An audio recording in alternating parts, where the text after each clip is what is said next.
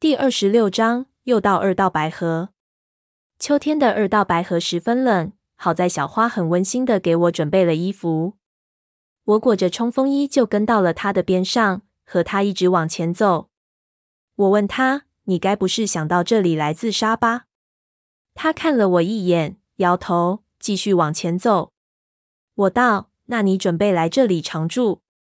你为什么选这么寒冰的地方？”他看着前方，过了很久才道：“不是这里，我要到那里去。”我抬头，顺着他的目光，我看到了前面的平线上耸立的那连绵的雪山。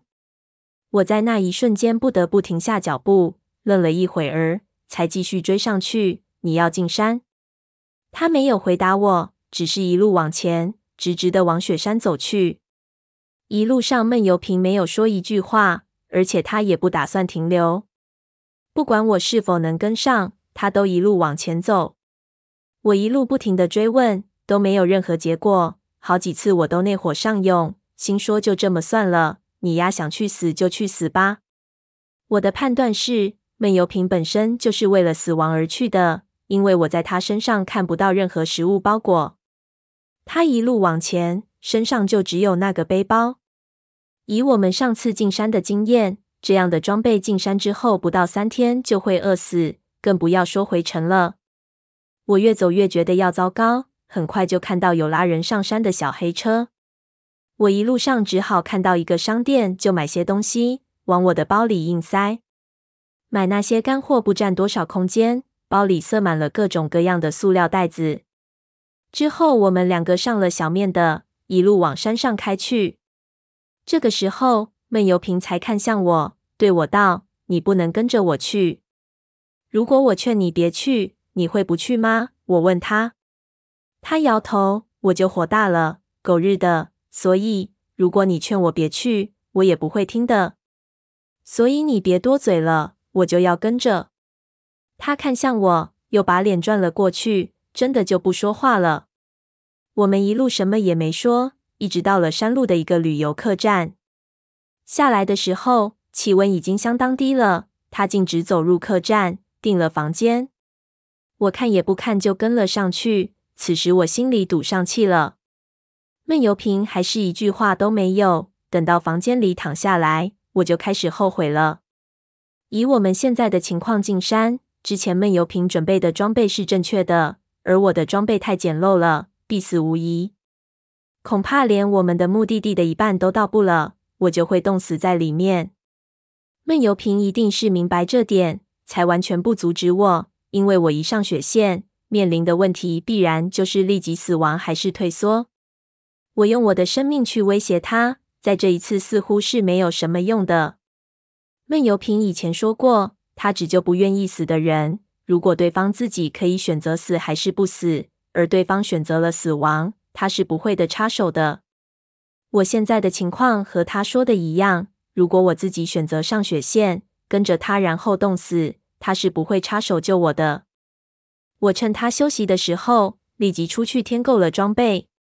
旅馆里的驴有很多，我拿着现金，这里买一点，那里买一点，钱不够了。就和旅馆老板刷卡，以十比八的比例换取现金，继续收购。好不容易凑了一套眼下可以用的装备出来，我穿上之后，简直是惨不忍睹。小花的冲锋衣本来就不够厚，我不得不在外面再套了一件，显得相当臃肿，简直像只狗熊。两只手套各不一样，左手的还是女士的，特别小，戴上之后几乎不能操作。所有的工作基本都得靠右手。登山靴倒是一双的，不过之前的评价显然是双焊脚，臭的简直可以熏死粽子。我也没有办法，只能硬着头皮穿上。还有一些登山吃的压缩饼干，我规整了一下，把炊具、无烟炉这些东西全部装进弄来的大登山包里，然后把之前买的零食打散了，装进一个大塑料袋里，也放了进去，才勉强安心。弄完之后，我也回去休息，躺到床上，我就打起了退堂鼓。我不知道我是为了什么，但是我实在无法让他一个人进山。我没有任何理由劝他，因为我不知道他到底要干嘛。我只能跟他进去，知道他想干什么了，才有办法说服他回来。但是不知道为什么，我觉得这一次我的行为非常糟糕。半夜我完全睡不着，醒来后给老爹和小花各打了一个电话，把我的想法和小花说了。老爹只说让我玩得开心点，我心说怎么可能开心得起来？小花听完之后，沉吟了片刻，就道：“这件事情我本打算建议你不要跟下去，不过我觉得你可以暂且一试。毕竟如果什么都不做，你这辈子都不会安生的。但是我建议你进去的时候注意距离。现在是秋天，长白山还没有封山。”你该知道，跨过那一条线再往里走就九死一生了。如果你在这条线之前都没有劝回他，你就回头吧。我道，但是他根本不和我沟通，我如何去劝？我相信他既然来和你道别，你只要说，即使他不回答，他还是会把你的话听到耳朵里的。小花说。第二天中等，我和闷油瓶一直出发。他出门的时候，回头看了我一眼。我也看了他一眼，他道：“放心，我就陪你走最后一程。”他才转身出发。之后的一切没有什么值得记述的，就算是记流水账也没有必要。一晃就是三天，我们进入了雪线。秋天是长白山的旅游旺季，雪线以上有很多景点，甚至还有可以补给的地方。我很兴奋地在雪线上的几个景点完成了资源的补充。再往里走。走过有游人的区域，就是之前我们进入雪山的小道，如今已经完全不同了。但是闷油瓶还是很有办法，他一路往前走，不停地看四周的山和太阳的方位。那一天黄昏，我们到了一座雪山的山脊上。黄昏中，我又看到了熟悉的景象：雪山在夕阳下呈现出一种温暖与冰冷完全无风险的感觉。